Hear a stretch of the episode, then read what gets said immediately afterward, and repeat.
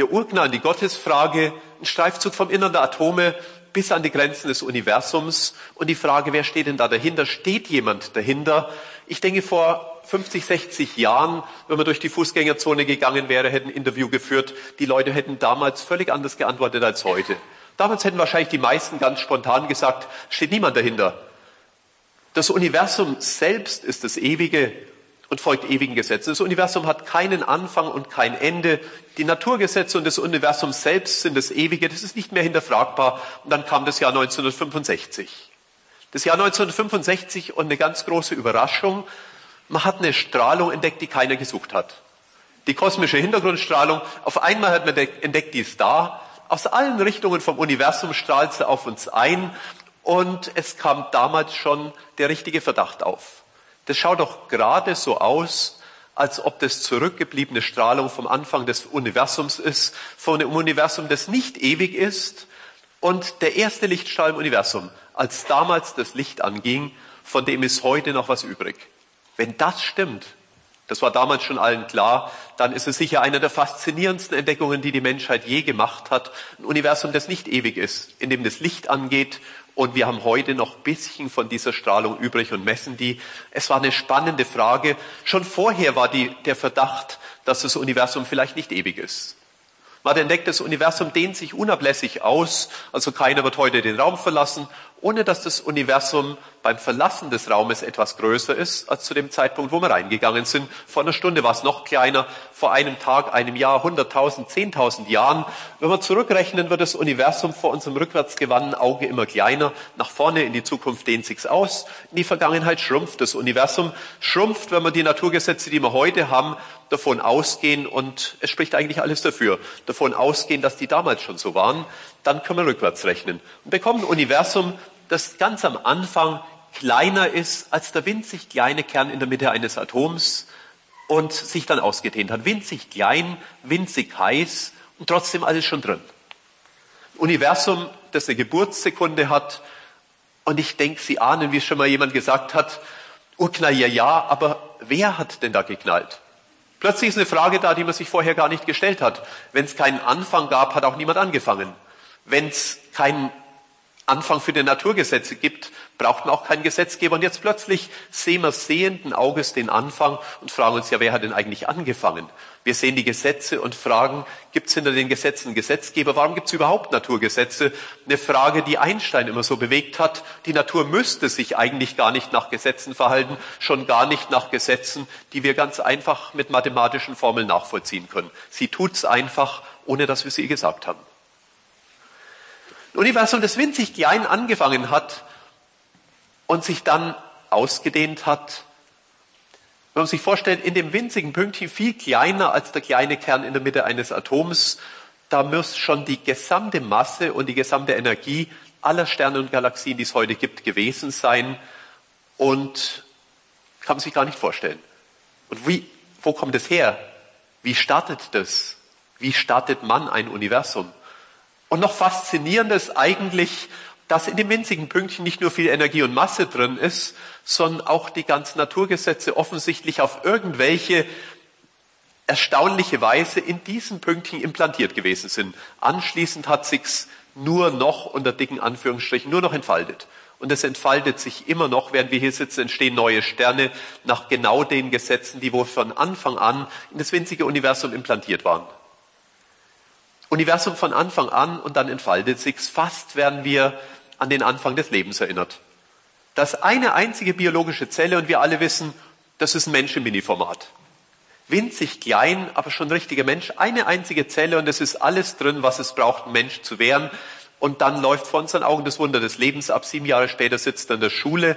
Aber es war von vornherein, als diese Zelle da war, schon klar, es wird kein Krokodil und kein Meerschweinchen.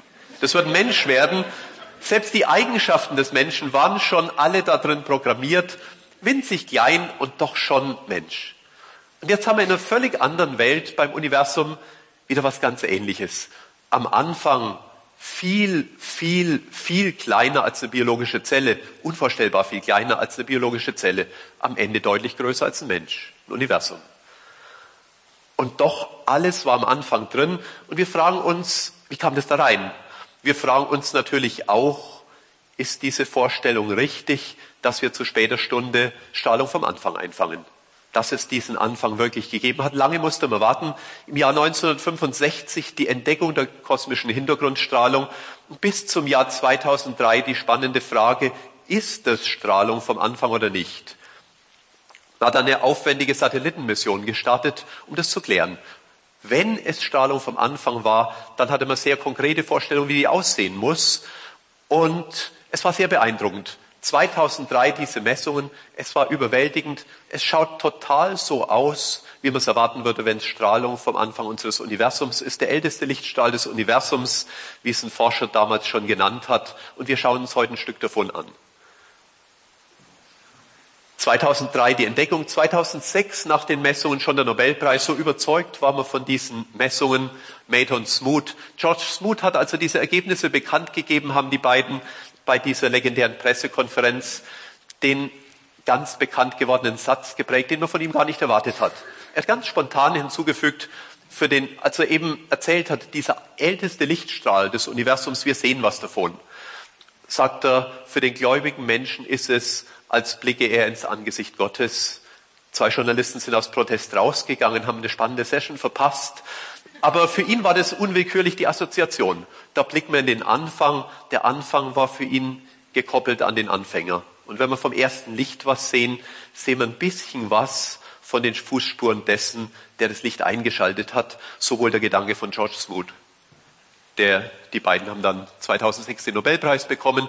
Und wir wissen heute, das Universum ist wohl kein ewiges Universum. Das Universum hat eine Geburtssekunde Null erlebt und wir sitzen jetzt heute da, blicken zurück und stellen uns die gespannte Frage, die spannende Frage, wenn es den Anfang gab, wer hat angefangen? Wer war der Gesetzgeber? Warum lauten die Gesetze wo, so, wie sie lauten? Und warum hat das Universum überhaupt Gesetze? Ich möchte noch Max Planck zitieren. Max Planck er ist ja wahrscheinlich den meisten von Ihnen bekannt, Einstein, Planck und Heisenberg, das sind die drei großen Väter der modernen Physik. Alle drei Nobelpreisträger, alle drei haben Bahnbrechendes entdeckt. Max Planck hat mit der modernen Physik begonnen, mit der Aufstellung der Quantentheorie. Und von ihm kommt der bekannte Satz, Wissenschaft und Glaube sind keine Gegensätze, sondern, fügt er hinzu, sondern sie ergänzen und bedingen einander. Für Planck gehört es zusammen, auf der einen Seite die Naturgesetze zu erforschen und auf der anderen Seite einen persönlichen Kontakt zu dem aufzunehmen, der hinter allem steht. Wissenschaft und Glaube sind nicht das Gleiche. Das eine ist das Vordergründige, der Glaube ist der Blick hinter den Vorhang. Wissenschaft und Glaube sind keine Gegensätze, sondern sie ergänzen bedingen einander. Die persönliche Überzeugung von Max Planck. Wir wollen heute mal einen Blick in die Welt der Naturphänomene tun und uns diese Frage stellen, die Frage nach Gott. Das alte Glaubensbekenntnis wird ja heute kaum mehr jemand sprechen, dieses alte Glaubensbekenntnis, ich glaube nur an das, was ich sehe. Uns allen ist bewusst, es gibt weit mehr, als was wir sehen und es ist jede Menge Musik in diesem Stück Raum, den ich mit meinen Händen umschließe. Wir hören die Musik nicht, aber sie ist trotzdem drin. Außerdem Spielfilme, Nachrichten und jede Menge Telefongespräche. Natürlich merken wir nichts davon, aber würden wir in dieses Stück Raum einen Rundfunkempfänger tun, auf Empfang gehen, natürlich würden wir die Musik hören. Die Information über die Musik ist da, völlig unabhängig, ob wir sie abgreifen. Da ist eine Wirklichkeit mitten unter uns. Wir greifen sie nicht ab. Vielleicht werde ich ja gerade angerufen, aber ich krieg's nicht mit. Mein Handy ist nicht auf Empfang die Information wäre vielleicht da, wenn nicht für mich, dann doch für tausende andere, wo gerade Telefongespräche in diesem Stück Raum abgreifbar wären. Wir greifen sie nur nicht ab. Warum sage ich das? Ich denke, vielleicht ist es mit der Frage nach Gott ganz ähnlich, wo der eine oder andere sagt, ja, wo soll denn Gott sein? Ich höre, ich sehe nichts. Und der andere sagt, doch, ich habe vor zehn Minuten noch mit ihm geredet. Und wenn wir uns darauf einlassen, wenn wir im Bild gesprochen auf Empfang gehen, plötzlich öffnet sich eine neue Welt. Ich denke manchmal, wenn meine Ur-Ur-Urgroßeltern in den Raum gebeamt würden, würden mich das sehen. Sie würden sagen, er ist ein netter Kerl. Aber er hat so eine kleine Macke. Er hält sich ein Plastikteil ans Ohr und dann führt er eine halbe Stunde Selbstgespräche. Das tut ihm gut, ist okay. Aber was uns Sorgen macht, ist, er glaubt wirklich, dass er mit Leuten spricht, die 500 Kilometer entfernt sind. So laut spricht er gar nicht. Das macht uns ein bisschen Sorgen. Ich erkläre von elektromagnetischen Wellen, von Mikrochips und von den benachbarten Sendemasten, die würden nur Bahnhof verstehen. In dem Moment, wo sie sich darauf einlassen, merkt man plötzlich, doch, das geht. Ich glaube, keiner von uns hat sich die Schaltpläne von seinem Handy kommen lassen. Wir lassen uns darauf ein.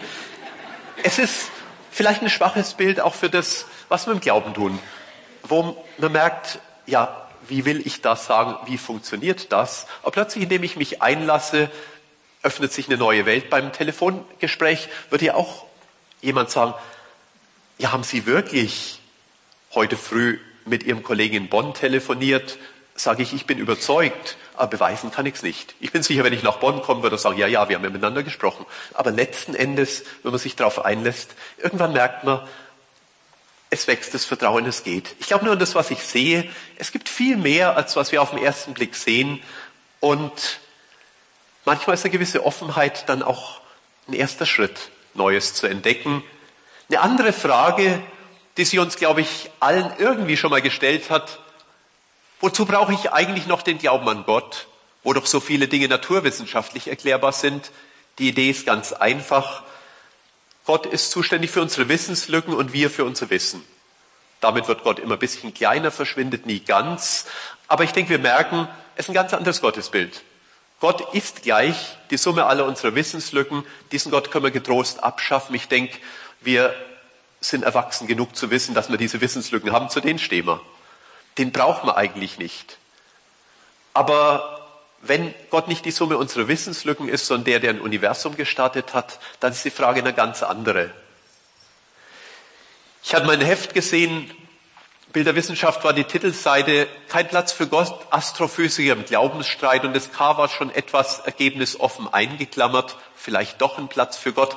Ich habe mir damals das Heft gekauft und innen war die These des Autors, wird eine Weltformel den Urknall erklären und womöglich Gott entthronen.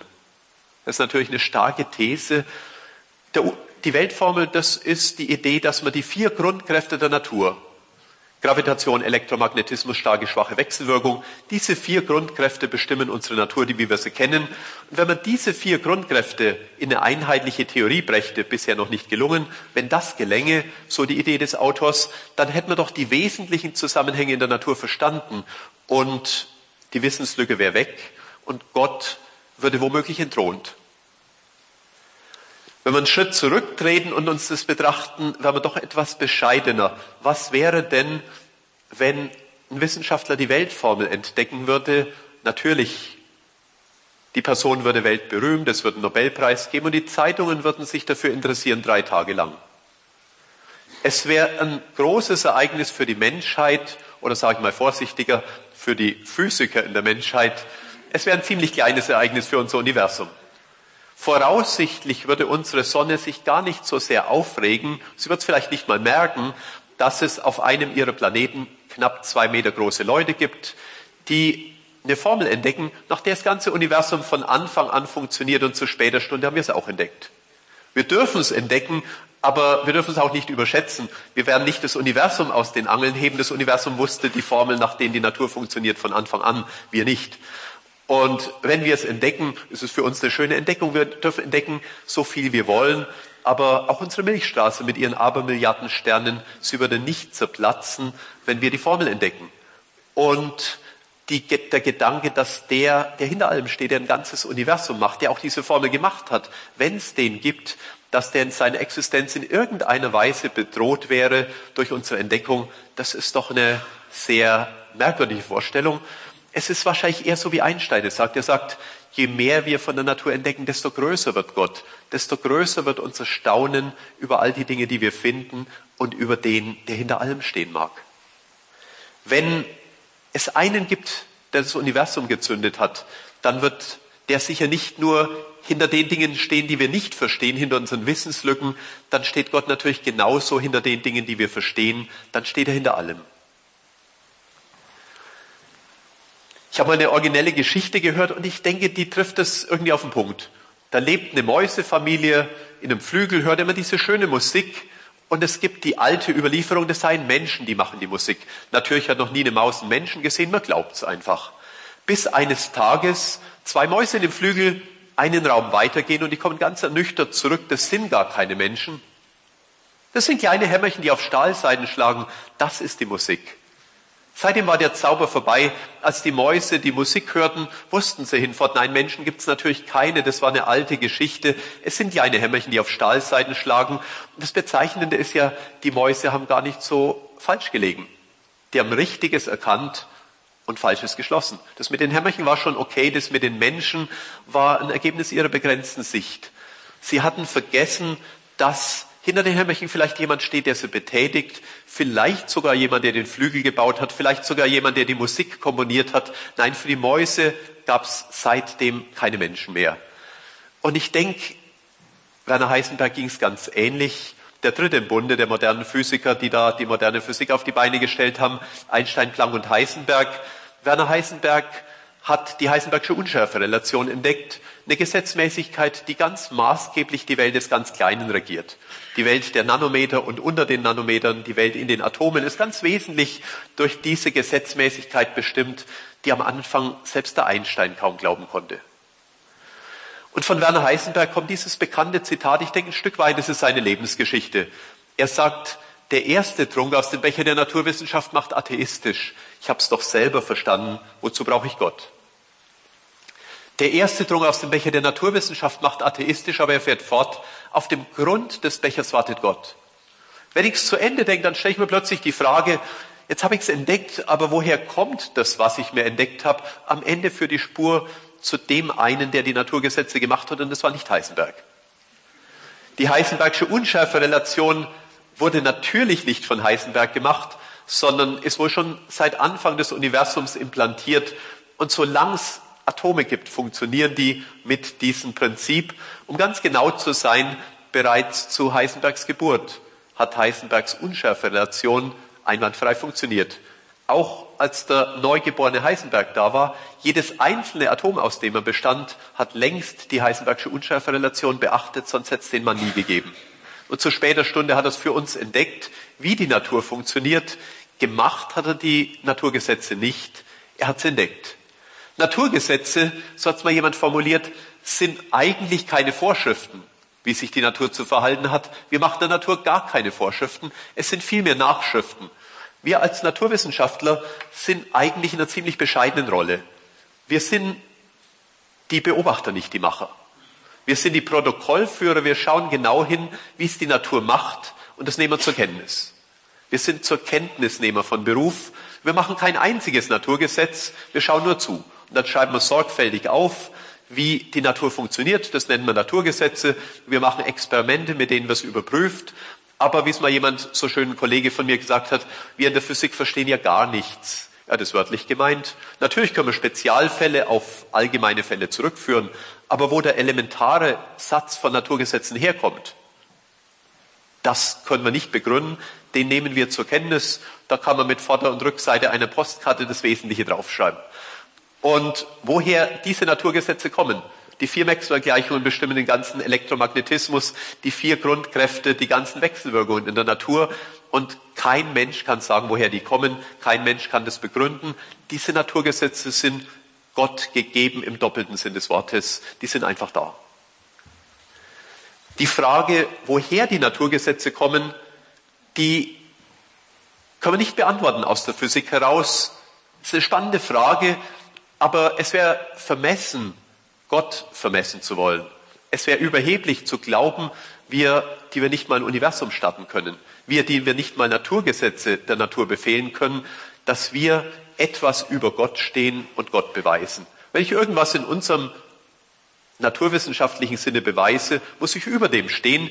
Wenn ich die Gravitation am Kugelschreiber ausprobiere, muss ich den Kugelschreiber im Griff haben und dann mache ich das Experiment. Ja, er fällt nach unten. Aber ich habe den Kugelschreiber im Griff.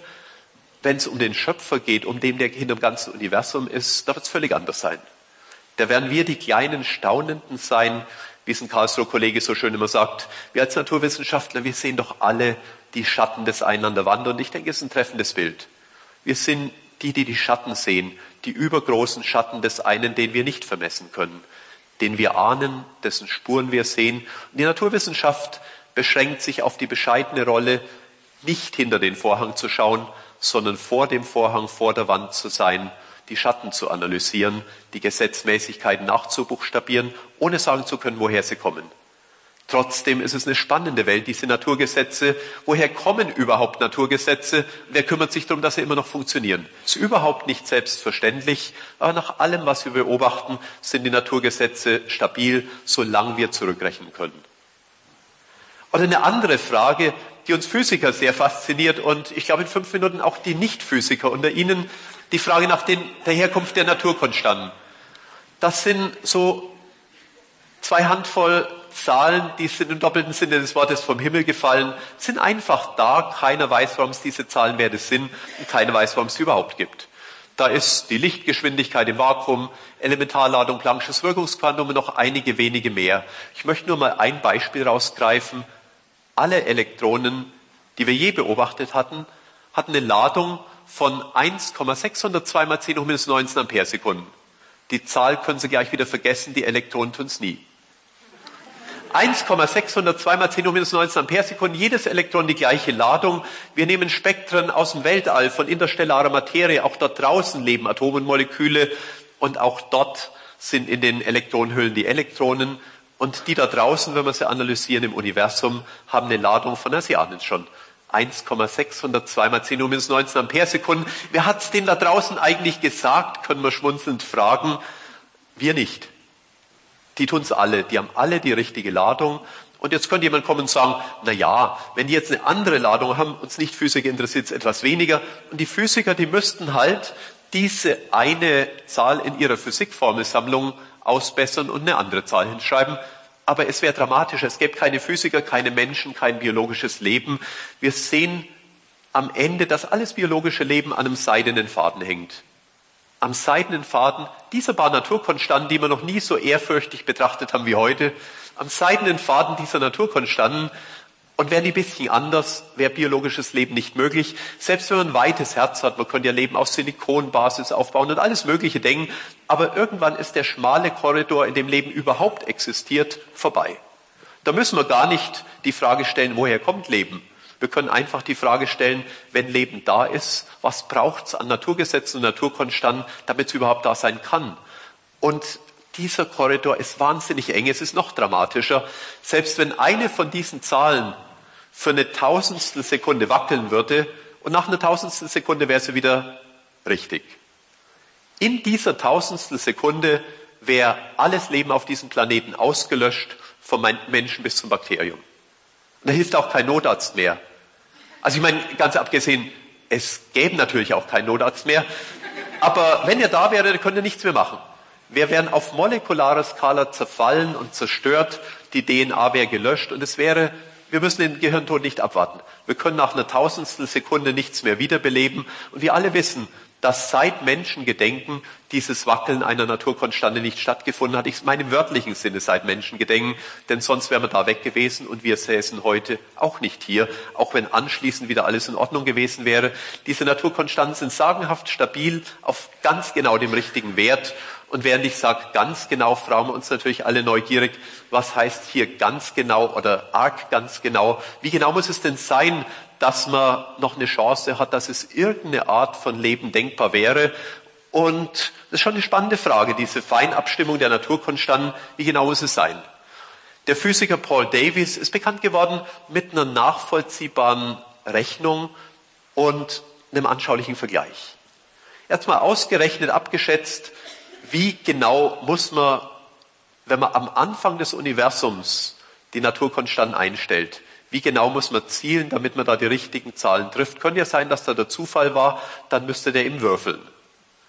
Wie genau müsste man zielen oder würfeln oder was auch immer, um die richtigen Zahlenwerte zu bekommen, dass überhaupt irgendeine Art von Leben möglich ist, dass wir überhaupt hier sitzen können? Und er bringt dann diesen Vergleich, so präzise sind die eingestellt, wie ein Scharfschütze, der ein ein Zentimeter großes Ziel treffen soll, und jetzt sagen wir natürlich ein Zentimeter großes Ziel. Das ist ungefähr so ein Centstück.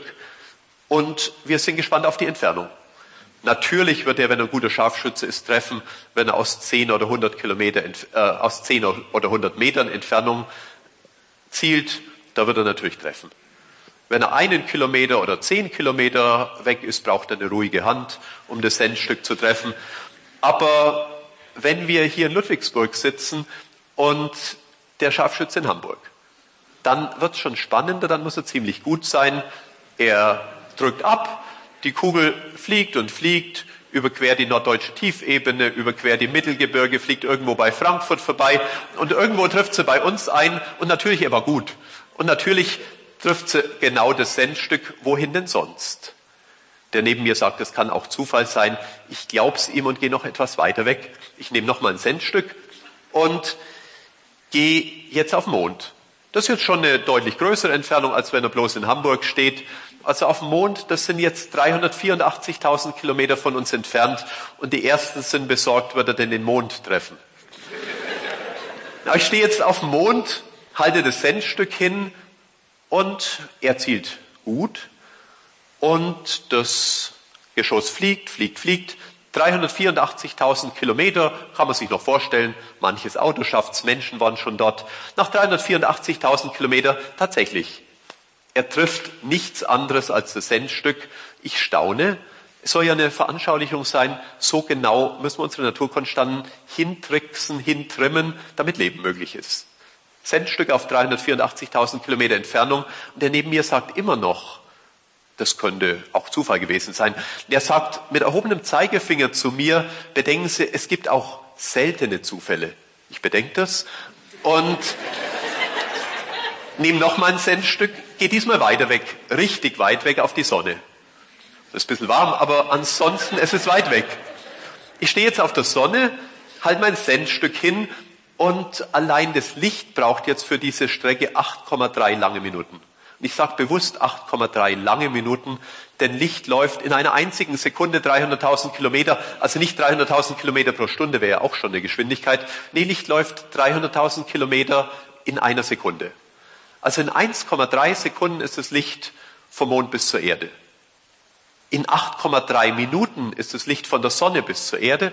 Das heißt, Licht, das von der Sonne ausgeht, läuft 8,3 Minuten, jede Sekunde 300.000 Kilometer, jede Minute 60 mal 300.000 Kilometer. Nach 8,3 Minuten ist es auf der Erde. Und diese riesige Zielgerade, da lege ich jetzt quasi lineal an, und da muss der Schütze jetzt über diese riesige Strecke, 8,3 Minuten lang, jede Sekunde 300.000 Kilometer, sehr ruhige Hand haben, um dann am anderen Ende das Sendstück zu treffen. Aber Sie ahnen schon, er trifft, natürlich. Der neben mir sagt zum ersten Mal, könnte es sein, dass der gezielt hat? Ich denke, wir merken, man ist da schon stutzig, was ist denn da los? Äh, wenn das Zufall gewesen sein soll und auf der Sonne wird ein Centstück getroffen von der Erde aus, war gut. Aber die wirkliche Zahl, die Paul Davies vorrechnet, die ist verrückt. Die wirkliche Zahl, so präzise wie ein Scharfschütze ein ein Zentimeter großes Ziel treffen soll, am anderen Ende des beobachtbaren Universums. Quer durchs Universum ein Centstück treffen, das ist schon eine ehrgeizige Aufgabe. Jetzt geht es nicht mehr um Lichtlaufzeit für diese Strecke von 1,3 Sekunden Erde-Mond. Es geht auch nicht mehr um eine Lichtlaufzeit von 8,3 Minuten, diese riesige Entfernung zur Sonne, sondern jetzt geht es um 10.000 Millionen, mehr als 10.000 Millionen Jahre.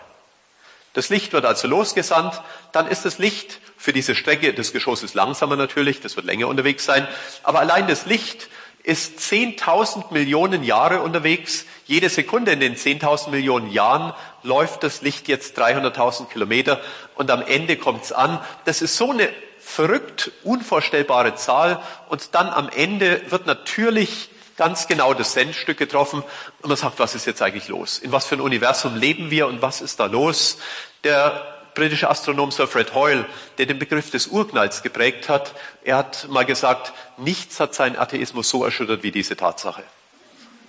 Diese verrückte Tatsache, dass über diese gigantischen Entfernungen ein Sendstück getroffen werden soll, das ist die Präzision, mit der unsere Naturkonstanten eingestellt sind. Wir haben uns noch nie gefragt, warum wir eigentlich da sind. Heute können wir uns mal die Frage stellen, was ist da eigentlich los? Und Sir Fred Hoyle fährt fort und sagt, Das ganz offensichtlich für ihn, eine, wie er es nennt, Superintelligenz, mit Physik, Chemie und Biologie jongliert hat und dass nichts, was wir im Universum sehen, was der Rede wert zufällig ist. Das hat alles System. Da ist längst ein ganzer Plan hinter dem Universum und wir haben es nur noch nicht gemerkt. Wir haben überhaupt nicht gemerkt, dass das System dahinter ist und jetzt zu später Stunde reiben wir uns die Augen, staunen und sagen, was ist hier eigentlich los? Ein Gedanke, der viele bewegt wie oft ist im physikalischen Kolloquium in Karlsruhe spontan von einem Referenten dieses Thema aufgebracht worden, wenn er dahin kommt, warum ist es eigentlich so? Warum ist es so genau abgestimmt? Diese sagenhafte Abstimmung und unglaublicher Verdacht. Ein unglaublicher Verdacht, kann das etwas sein, dass das Universum im Ernst, das ganze Universum, von jemandem bis ins kleinste Detail so konstruiert und inszeniert worden ist, nur mit einem Zweck, damit wir leben können. Ein ganzes Universum extra für uns. Wenn das stimmt, dann müssen wir manche Gedanken auf den Kopf stellen, die wir bisher gedacht haben. Bisher sind wir eher gewohnt, kleiner zu werden. Am Anfang war der Mensch noch die Krone der Schöpfung, der Mittelpunkt des Universums und sogar die Sonne hat sich damals noch um uns gedreht. Und dann sind wir häppchenweise kleiner geworden. Wir haben gemerkt, nein, es ist nicht die Sonne, die sich um eine große Erde dreht. Es ist eine ziemlich kleine Erde, die sich um eine ziemlich große Sonne dreht, um genau zu sein. Die Erde passt ungefähr eine Million Mal in die Sonnenkugel rein. Also die Erde ist eine ziemlich kleine Veranstaltung in unserem Sonnensystem. Und wenn die mal weg wäre, der Sonne fällt es vielleicht gar nicht so sehr auf.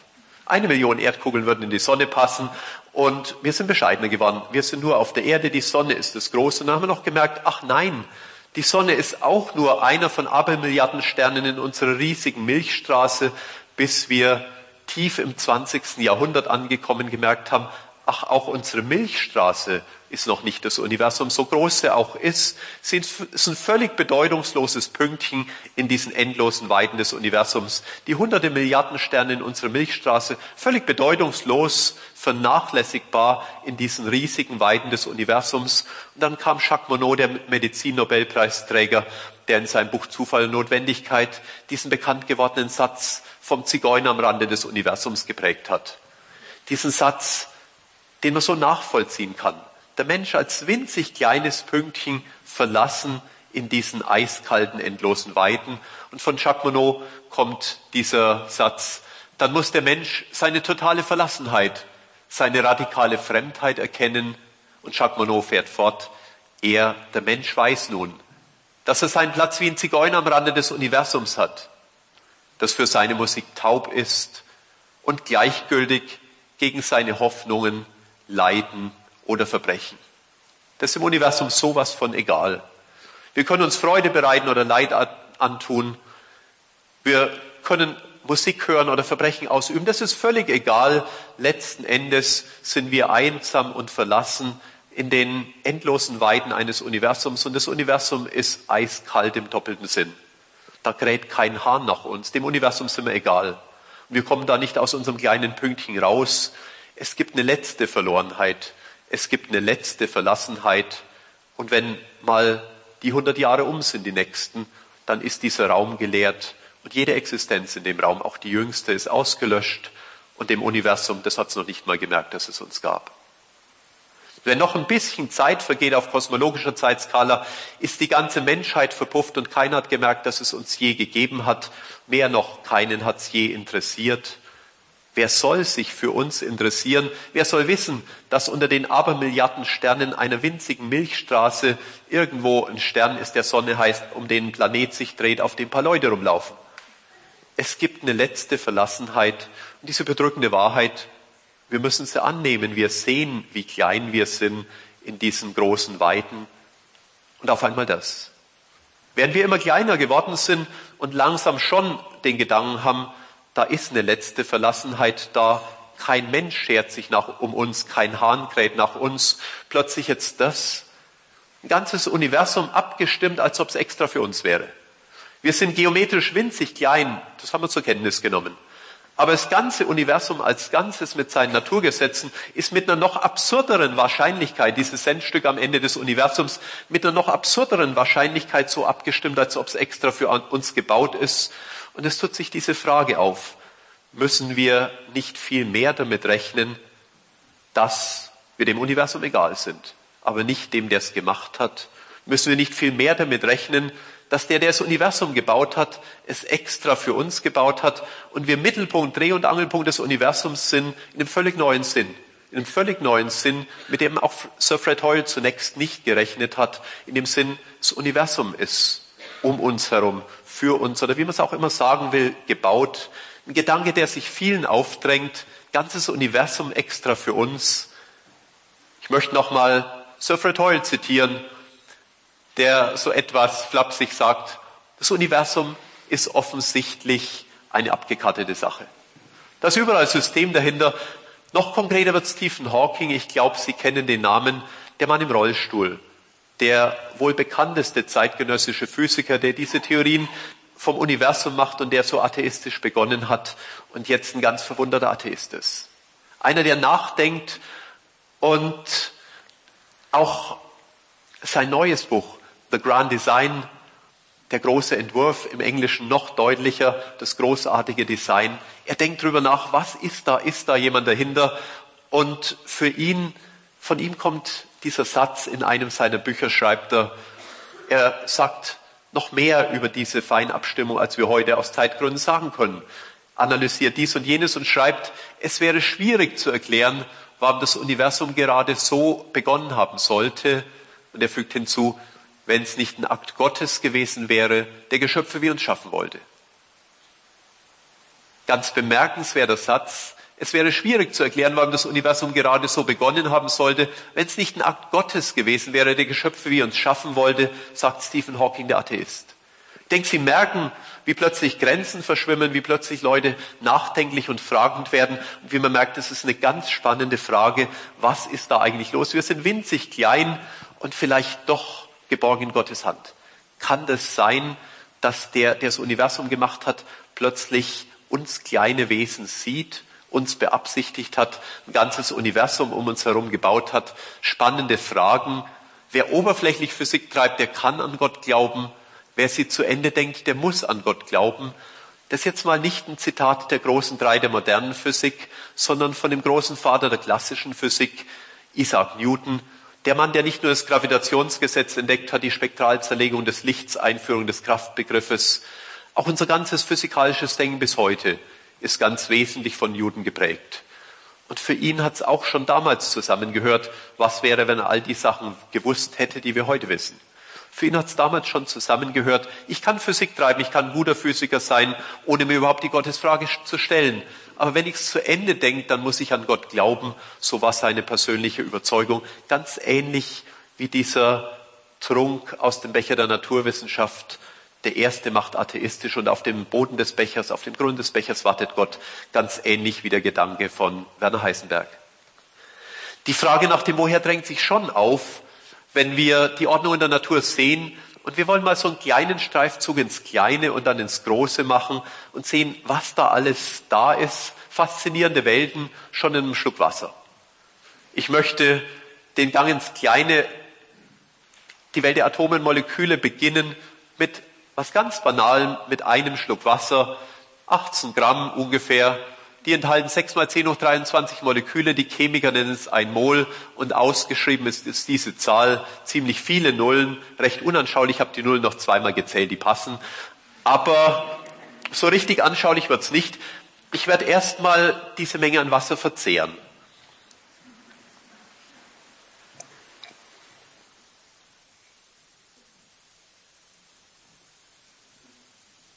Ja, ich glaube, das waren jetzt ziemlich genau 18 Gramm. Jetzt wollen wir es mal anschaulich aus, vor uns ausbreiten, um zu sehen, wie viele sind es denn eigentlich. Ich meine, wir können das so machen, dass wir eine Autobahn von der Erde bis zum Mond bauen und die mit Millimeterpapier belegen. Also Erde, Mond, 384.000 Kilometer. Mittlerweile sind wir damit vertraut. Millimeterpapier auf jeden Quadratzentimeter 100 kleine Quadratmillimeter-Kästchen und in jedes solche Quadratmillimeter-Kästchen von der Erde bis zum Mond legen wir jetzt ein Molekül aus einem Schluck Wasser und fragen uns, wie breit muss die Autobahn werden, um einen Schluck Wasser aufzunehmen. Ja, der Taschenrechner sagt uns dann. Und Er sagt uns, es wird eine merkwürdige Autobahn, die wird nämlich 1,5 Millionen Kilometer breit. Das heißt, jetzt ist unsere Autobahn viermal breiter als lang geworden. Also einmal Erdemond lang, viermal Erdemond breit und in jedem Quadratmillimeter ein Molekül aus einem Schluck Wasser. Jetzt liegen sie vor unserem geistigen Auge ausgebreitet und die 6 mal 10 hoch 23 machen eine ganz anschauliche Bedeutung. Es sind ziemlich viele und wir beauftragen sofort einen Qualitätssicherungsingenieur, die mal alle zu überprüfen, auf Herz und Nieren, Elementarladung, Planck'sches Wirkungsquantum, Unschärferelation und natürlich der Atomkern. Er prüft in seiner Überlebensaufgabe diese riesige Menge von H2O-Molekülen und kommt zurück, sagt eine gute und eine schlechte Nachricht. Die gute Nachricht, die waren alle in Ordnung. H2O ist H2O. Und auf dieser kleinen Skala ist eine Präzision, die wir in unserer großen Welt überhaupt nicht kennen. Da war kein einziges in irgendeiner Weise defekt. Die haben alle nahtlos, lückenlos den Naturgesetzen gehorcht. Alles war perfekt. Die schlechte Nachricht, meine Lebensaufgabe war umsonst. Die sind einfach in Ordnung. Die kleine Welt ist faszinierend, funktioniert ohne unser Zutun in einer Präzision, die wir nicht gewohnt sind. Eine andere Zahl, vielleicht noch ganz interessant, um sich die Vielzahl der Moleküle zu veranschaulichen. Meistens wird der Vergleich Cäsars letzter Atemzug genannt. Cäsar hat ja irgendwann mal, als er ermordet wurde, diesen historisch bedeutsamen letzten Atemzug getan und das ist schon eine Weile her.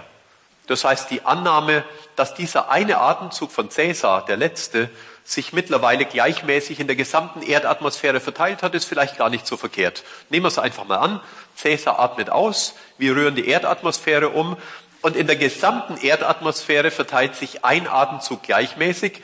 Jetzt ist die Frage, wenn wir einmal einatmen, also egal ob wir jetzt in London, Sydney oder New York aus dem Flieger steigen oder hier in der Halle sitzen, einmal einatmen, ein Atemzug Erdatmosphäre, wie viele Moleküle aus Cäsars letzten Atemzug haben wir dann in unserer Lunge. Und das ist je nachdem, wie tief wir einatmen und er ausgeatmet hat, so ungefähr mindestens ein Molekül. Wie unhygienisch sagen die Ersten. Aber es sind ja nur Moleküle. Und die sind frisch und jung wie damals. Und im statistischen Mittel natürlich haben wir jeder eins aus Cäsars letzten Atemzug momentan in unserer Lunge. Aber es fällt uns ein, Cäsar hat ja angeblich in seinem Leben öfters geatmet. Das heißt, wir haben im Mittel von jedem Atemzug gerade eins in der Lunge im statistischen Mittel. Aber sagen wir mal, wir haben momentan ungefähr so viele Moleküle in unserer Lunge, die Cäsar schon mal in seiner Lunge hatte, wie Cäsar in seinem Leben Atemzüge getan hat. Es fällt uns ein, damals haben auch andere Leute gelebt. Ein völlig neuer Zugang zur Weltgeschichte. Aber ich denke, es macht deutlich, wie viele Moleküle es sind. Wir atmen einmal aus und rühren in der Atmosphäre um und kontaminieren die gesamte Erdatmosphäre mit einem Atemzug. So klein sind die Moleküle und so zahlreich. Mittlerweile kann man sie sogar sehen. Man kann eine feine Spitze nehmen und die abtasten, aber sie sind sagenhaft klein. Wenn ich jetzt noch so mühsam erklärt habe, wie klein Atome sind, möchte ich anschließend doch sagen, sie sind ziemlich groß. Also sie sind ziemlich klein verglichen mit unserer Alltagswelt, aber sie sind ziemlich groß verglichen mit dem Atomkern, den sie in ihrer Mitte haben. Wir alle haben irgendwann schon mal gehört, dass Atome aus Kern und Hülle bestehen. Der Kern hat fast die ganze Masse. Die Hülle ist ganz massearm, nur paar Elektronen, paar elektromagnetische Felder. Und wenn jemand von Ihnen 75 Kilogramm auf die Waage bringt, es liegt praktisch ausschließlich an den Atomkernen. Den Rest von sich können Sie zum Briefporto versenden, ungefähr 20 Gramm. 75 Kilogramm Atomkerne, plus 20 Gramm Elektronenhüllen macht dann Menschen aus. Und diese 20 Gramm Elektronenhüllen machen fast das ganze Volumen aus. Wenn man maßstabsgetreu vergrößert, also das ist gar nicht maßstabsgetreu hier auf dem Bild, wenn man maßstabsgetreu vergrößert und wir vergrößern den Atomkern bis auf die Größe einer Kastanie, dann hat das Atom als Ganzes einen Durchmesser von ungefähr zwei Kilometern. Fast leerer Raum, paar delokalisierte Elektronen, paar elektromagnetische Felder, weiter nichts. Und wir können jetzt mal gedanklich eine Science-Fiction-Reise ins Innere von Edelstahl machen. Wir werden immer kleiner, bis wir da innen rumlaufen. Und dann stellen wir fest, der ist fast leer. Wir haben Glück, wenn wir unseren erste Kastanie entdecken, unseren ersten Eisenatomkern, der da im fast leeren Raum sagenhaft gut steht. Wir schieben den zur Seite, der federt sofort wieder zurück. Und jetzt müssen wir von dieser Kastanie zwei Kilometer in ganz exakt die richtige Richtung laufen bis zur nächsten Kastanie. Wenn wir die Richtung auch nur etwas verfehlen, laufen wir hunderte Kilometer ins Leere und finden gar nichts. Aber wenn wir ganz genau die richtige Richtung haben, zwei Kilometer später die nächste Kastanie. Und so sitzt unsere Kastanie die erste hier oben, unten, vorne, hin, rechts, links sind die anderen. Und wir fragen uns, ja, warum ist die eigentlich an dieser Position? Eine ganz merkwürdige Geschichte. Der Atomkern wird uns erzählen, das sind ganz bizarre Gesetze, nennen sich Quantenmechanik und der Planck, als er die entdeckt hat, mochte die gar nicht. Das sind so merkwürdige, künstlich eingeführte Gesetze, so bizarr, so willkürlich eingeführt, hätten wir uns gar nicht ausgedacht. Und Planck hat sich gewünscht, dass seine Theorie möglichst bald gegen was Besseres, Plausibleres ersetzt wurde. Er hat nie eine plausiblere Theorie bekommen, sondern den Nobelpreis. Wir müssen zur Kenntnis nehmen, dass die kleine Welt von ganz merkwürdigen Gesetzen regiert wird, die diese Atome auf Abstand halten. Und wir erfahren dann noch auch übrigens, dass die Atom, die Elektronenhüllen sich nicht einfach ineinander schieben. Das liegt am Pauli-Verbot. Wir wissen natürlich, auch das hat der Pauli gar nicht verboten. Das ist den Elektronen verboten und der Pauli hat es entdeckt.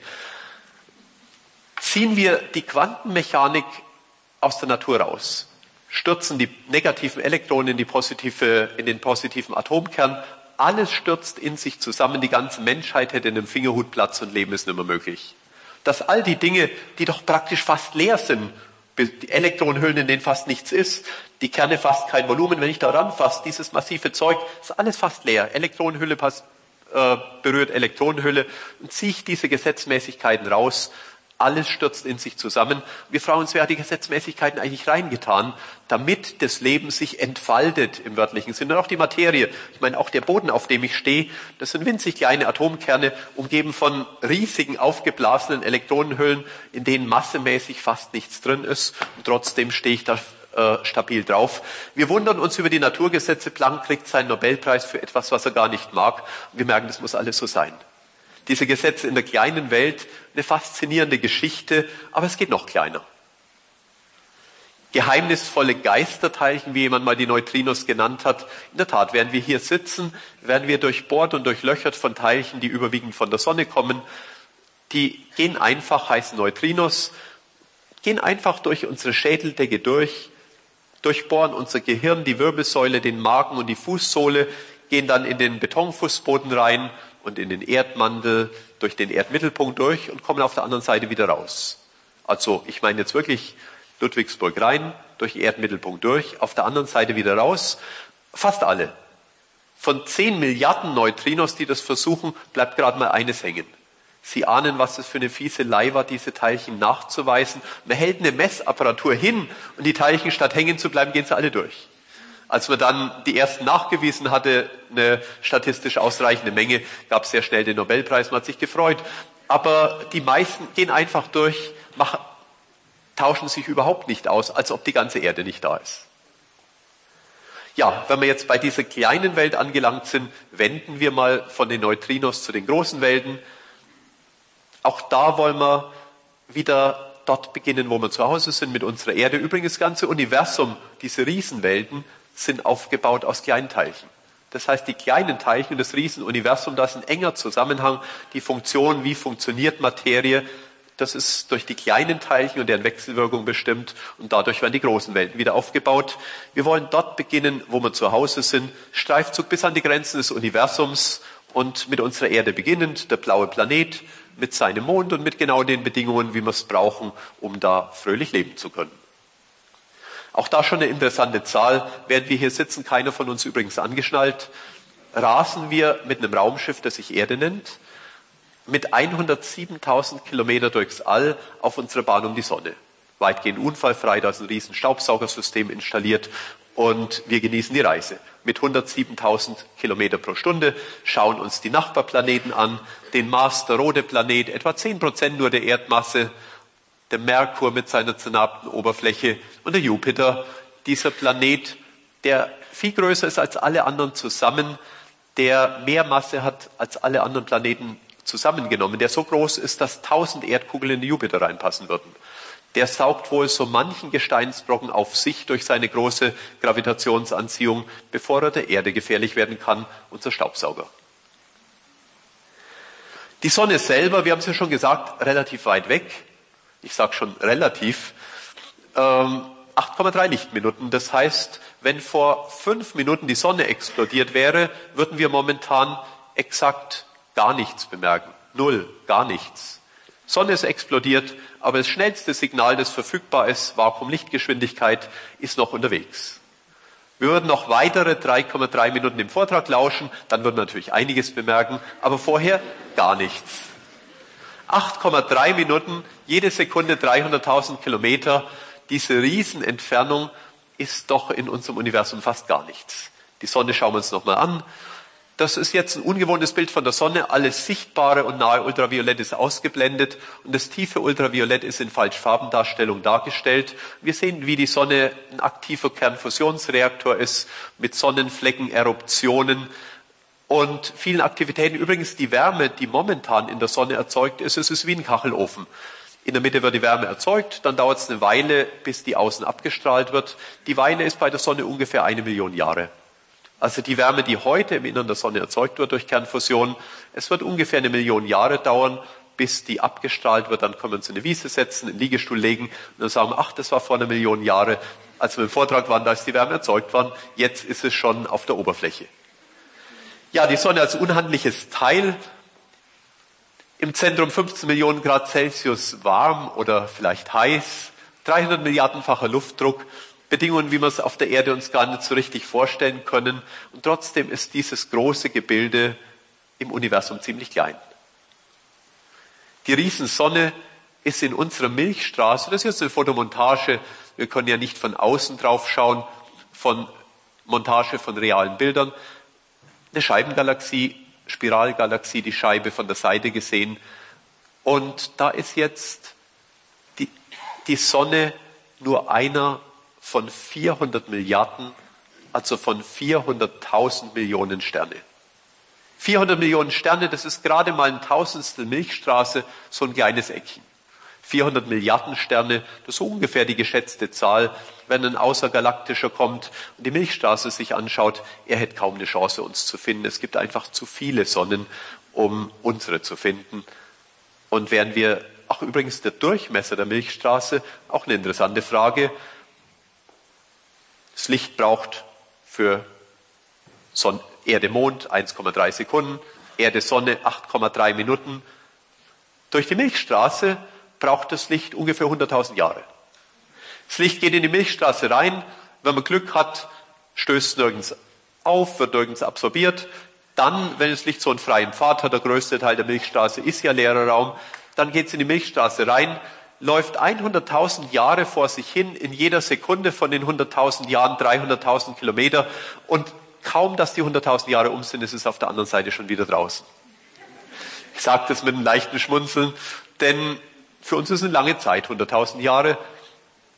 Die Entfernung 100.000 Lichtjahre ist fürs Universum doch eine sehr kleine Entfernung. Das Universum ist riesig und das ist eine winzige Entfernung, die nur uns groß vorkommt.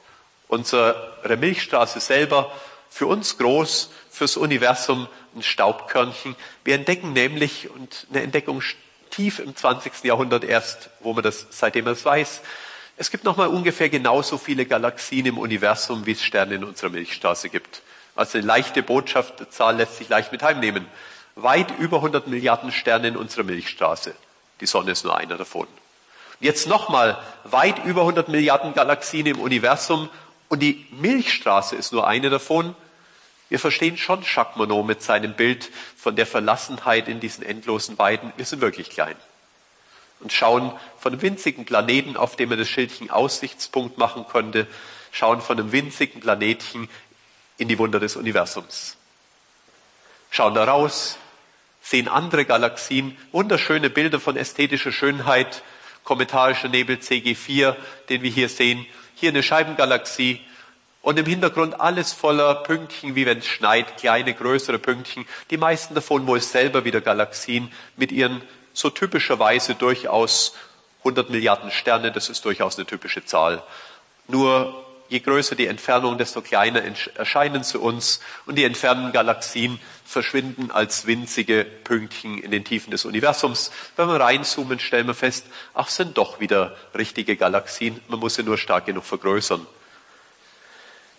Die Bilder, die ich heute zeige, und ein ganz wesentlicher Teil der Bilder, die die Menschheit vom Universum hat, kommen von diesem Hubble-Teleskop, einem gut 13 Meter großen Stück Technik, das sich um die Erde dreht. Durchmesser gut vier Meter, also ein Ding, was in eine größere Halle reinpasst und das uns diese sagenhaften Bilder aus den Tiefen des Universums auf die Erde funkt. Und alle Bilder vom All, die wir heute sehen, sind mit diesem Teleskop gemacht. Zum Beispiel die Sombrero-Galaxie, Name ist Programm, die Designer leuchten ganz groß. Dieser Riesenring erinnert an Sombrero, nur was hier innen so milchig leuchtet, ist kein Milchglas. Es sind Milliarden von sehr alten Sonnen, die dieses milchige Licht geben. Und wir sehen ein interessantes Objekt nach dem anderen. Eine andere Spiralgalaxie, so ähnlich würde unsere Milchstraße ausschauen, wenn wir von oben drauf schauen. Und auf einem der Spiralarme unter hunderten Milliarden Sternen wird man unsere Sonnen finden. Und wenn wir ganz genau nachschauen, ist da auch noch ein, so ein paar Planeten. Einer interessiert uns besonders, die Erde. eine Galaxie, die man von der Seite sieht und wieder im Hintergrund diese vielen Pünktchen, alles voller Galaxien, Sternenhaufen. Und wir schauen es uns an von unserem kleinen Aussichtspünktchen, Pferdekopfnebel, Bilder von ästhetischer Schönheit. Aber es ist nichts Artist's View. So stellt sich der Künstler das Universum vor. Es ist nicht Science Fiction, es ist Science, es sind reale Bilder von der realen Welt, wenn auch einer sehr großen Welt. Wenn wir hier sitzen, werden neue Sterne geboren und wir schauen zu. Natürlich nicht in Echtzeit. Wir haben es ja schon bei der Sonne gemerkt. Den Mond sehen wir noch ungefähr so, wie er ist. Verzögerung 1,3 Sekunden, fast in Echtzeit. Allein schon die Sonne sehen wir nie so, wie sie ist. Die Sonne sehen wir immer so, wie sie vor, vor 8,3 Minuten war. Bei anderen Galaxien ist es halt so, die sehen wir, wie sie vor paar Millionen, paar hunderttausend, paar Millionen Jahren, paar hunderttausend nicht, das sind wir noch mit hunderttausend Jahren in unserer Milchstraße, paar Millionen Jahre, paar Milliarden Jahre bei den Fernen versetzt, was sich da tut. Und wir schauen die Geburtsstätten von Sternen an, Starburst Galaxy, eine Region, in der Millionen junger Sterne leben, die in diesen Wolken geboren wurden und die jetzt ihre eigenen Geburtswolken, aus denen sie entstanden sind, von innen beleuchten und hinterleuchten. Diese wunderschönen Lichteffekte, die wir hier sehen. Und diese winzigen Pünktchen, wer Glück hat und vorne sitzt, sieht neben den größeren Pünktchen auch die ganz kleinen. Diese kleinen Pünktchen, die wir hier sehen, jedes davon enthält bis zu einer Million junger Sterne. Sie sehen schon Welten in etwas größer. Eins der faszinierendsten Bilder, das Hubble je zur Erde gefunkt hat, sind sicher diese riesigen Säulen aus Gas und Staub, auch wieder beleuchtet und hinterleuchtet von jungen Sternen, die in diesen Wolken geboren wurden. Und wenn wir jetzt hier nochmal in diese Spitze reinzoomen, sehen wir Bilder von ästhetischer Schönheit, die schon fast unwirklich, unwirklich anmuten, aber doch eben eine wirkliche Welt sind, eine wirkliche Welt in ganz, ganz groß.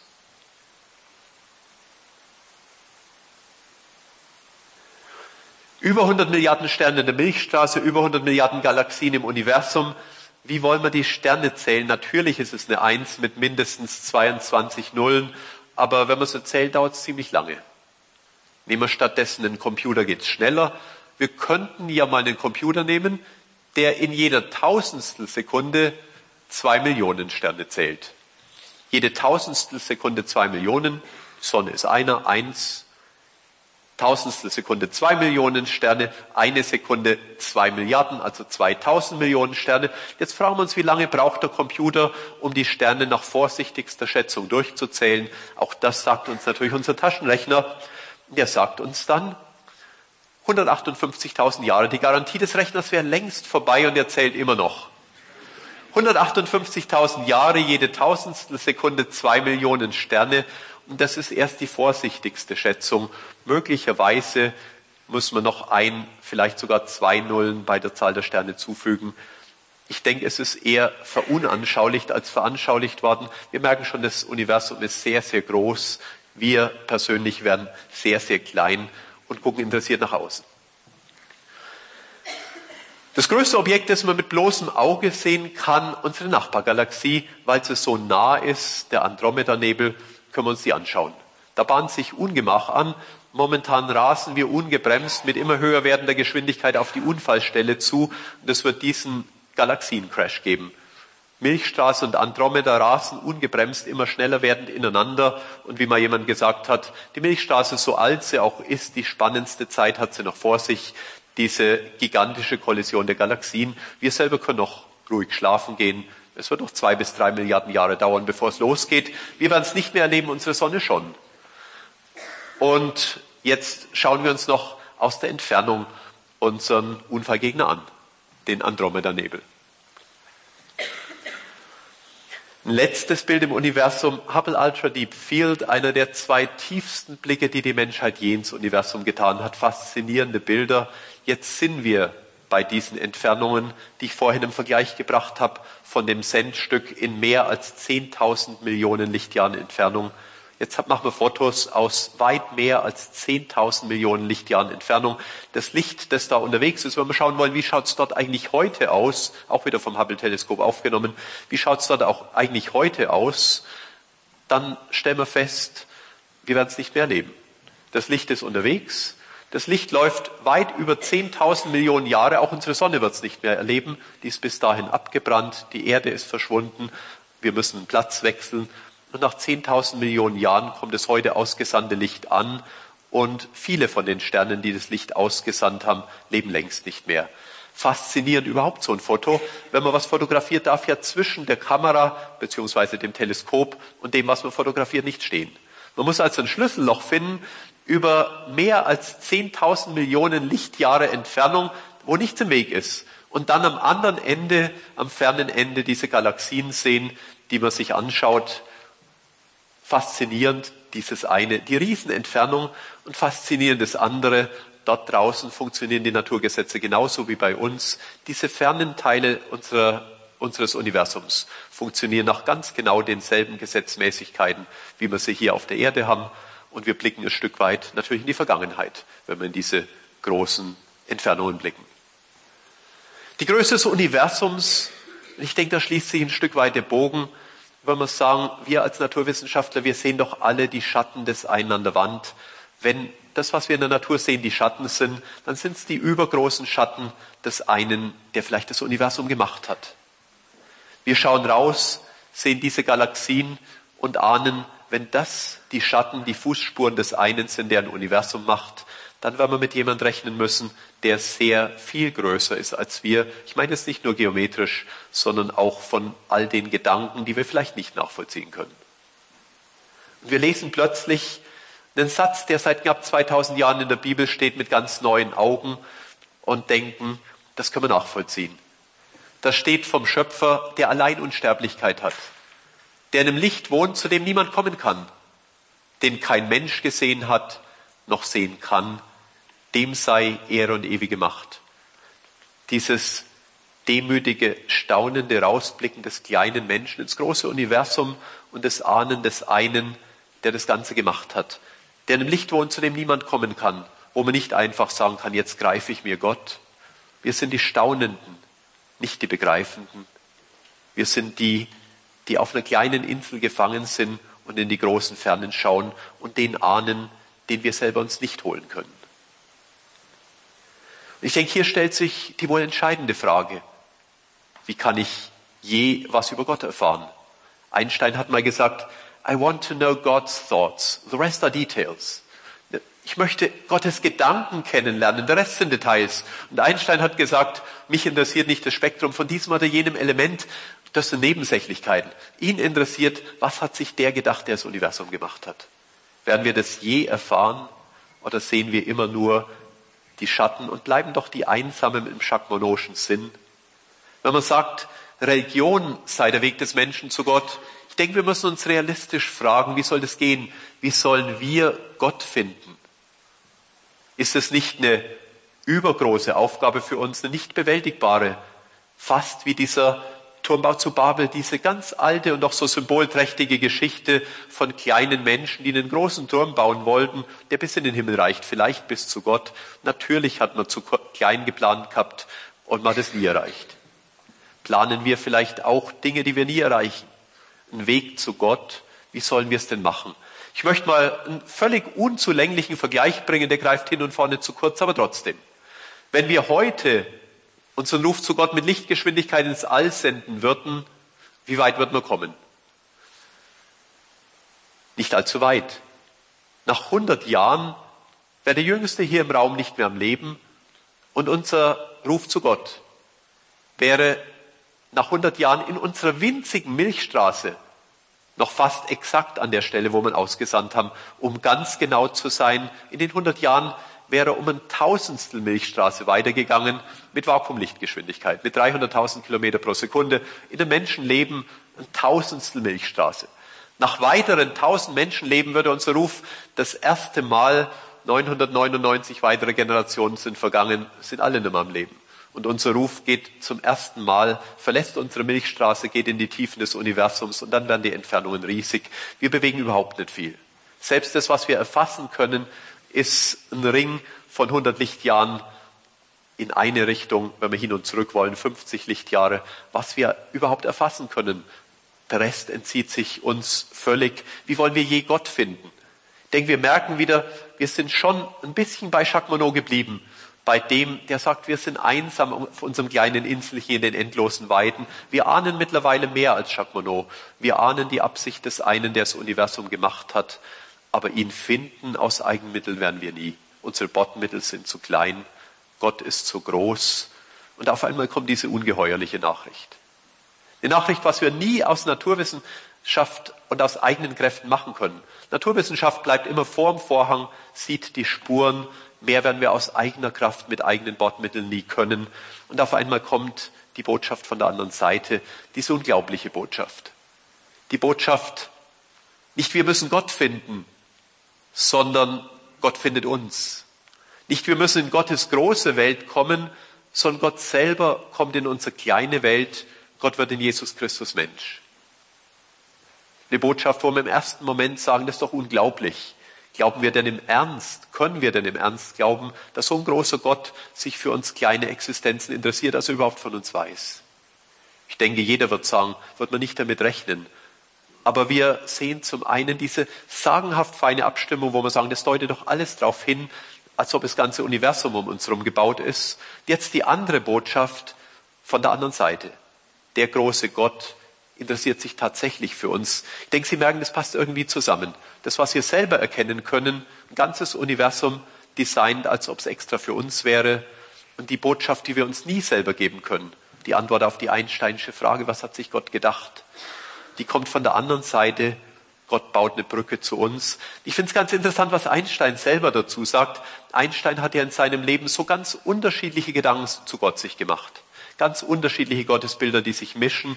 Aber er hat, wie uns berichtet wird, wohl Zeit seines Lebens die Bibel gelesen und von ihm stammt auch dieser Satz, ich bin Jude. Aber das strahlende Bild wird Einstein zitiert, das strahlende Bild des Nazareners, als er spricht von Jesus Christus, hat einen überwältigenden Eindruck auf mich gemacht. Und er fährt fort, es gibt wirklich nur eine Stelle, wo wir kein Dunkel sehen, das ist die Person Jesu Christi. Und er sagt, in ihr, in der Person Jesu Christi, hat sich Gott am deutlichsten vor uns hingestellt.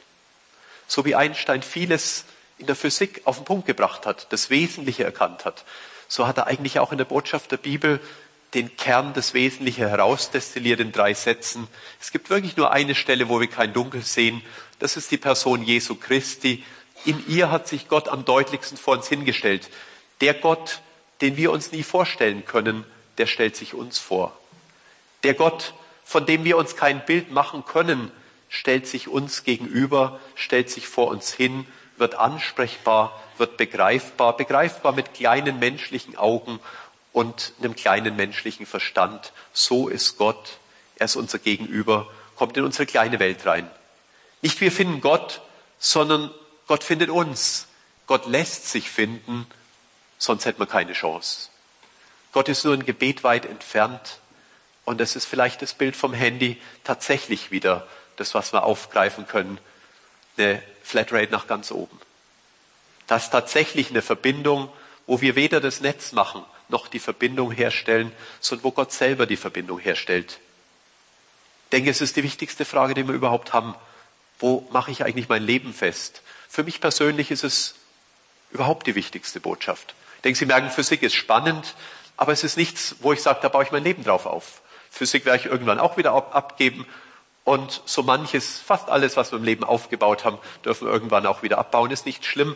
Aber das eine dürfen wir wissen, bei allem, wir sind nicht verloren in diesen endlosen Weiden des Universums. Mein kleines Leben liegt in Gottes großer Hand. Und ich bin so froh, einfach das zu wissen. Das ist jetzt natürlich ein ganz persönlicher Punkt, wo ich sage, ich weiß, dass ich mein kleines Leben in Gottes Hand legen darf. Mein kleines zerbrechliches Leben, auch meinen kleinen zerbrechlichen Glauben, es kommt nicht auf die Stärke meines Glaubens an, sondern ich darf vertrauensvoll wissen, ich lege mich da in Gottes Hand. Und für mich war es ähnlich wie beim Handy eine große Ermutigung. Ich war nicht der Erste, der ein Handy benutzt hat. Ich war nicht der Erste, der geglaubt hat. Ich habe andere gesehen und habe dann ermutigt dadurch mich darauf eingelassen. Und dann ist es am Ende doch so ähnlich wie bei den Naturgesetzen. Ob alle Elektronen die gleiche Ladung haben und gerade dieser Wert, wer weiß. Aber in dem Moment, wo ich es nachmesse, merke ich, das stimmt schon. Ob Naturgesetze gelten, wer weiß. Aber in dem Moment, wo ich mich darauf einlasse, kann ich es überprüfen und merke, das ist so. Ich denke in einem ganz ähnlichen Sinn, ob Gott wirklich auf Gebet antwortet, wer weiß. Aber in dem Moment, wo ich mich darauf einlasse, merke ich plötzlich, ja, er tut es tatsächlich. Der Apollo-Astronaut James Irwin, hier sehen wir, als er auf dem Mond war, aber von ihm kommt dieses, dieser bekannte Satz, der größte Tag in der menschlichen Geschichte war nicht, als der erste Mensch auf dem Mond, den Mond betrat, sondern als Gottes Sohn auf die Erde kam. Und ich denke, wir alle merken, was er damit meint. Dass Menschen auf dem Mond waren, ist eigentlich nur von akademischem Interesse. Im Grunde, es wird wahrscheinlich keinen hier im Raum geben, dessen Leben irgendwie anders verlaufen wäre, wenn die nicht dort gewesen wären. Man könnte schon fast in das Handbuch des nutzlosen Wissens schreiben. Es interessiert uns alle irgendwie, aber wir haben nichts davon. Wären die nicht auf dem Mond gewesen, es wäre sowas von egal für unser Leben. Das andere, dass Gottes Sohn die Erde betrat, dass Gott selber die Brücke baut, dass er uns den Gesprächskontakt anbietet, dass er uns tragen will, dass er uns Vergebung anbietet, das macht den Riesenunterschied zwischen dem bedrückenden Bild von Jacques Monod dieser letzten Verlorenheit, dieser letzten Verlassenheit in den endlosen, eiskalten Weiten des Universums. Und dem ganz anderen Bild. Wir sind tatsächlich geometrisch winzig klein, bedeutungslos. Wir sind tatsächlich aus eigener Kraft, kommen da nicht raus. Und dem Universum sind wir wohl egal. Aber wir sind gleichzeitig nicht dem egal, der das Universum gemacht hat. Gott spricht davon, keinem uns fällt, von uns fällt ein Haar aus dem, Haar aus dem Haupt, ohne dass er es merkt. So vergleicht Jesus, so ist Gott. Die kleinen Dinge in unserem Leben, die ganz kleinen, die vielleicht nur wir, nur uns bewegen, sie bewegen Gott, weil sie uns bewegen und weil wir Gott nicht egal sind. Ein unglaublicher Gedanke. Du bist ein Gott, der mich sieht. Ich habe diesen Satz aus der Bibel bewusst vor das Bild mit den fernen Galaxien getan. Dieses Riesenuniversum und da ist ein Gott, der uns sieht, der Naturgesetze für uns abstimmt, ein Gott, der uns anredet, der tatsächlich auf unsere Erde kommt.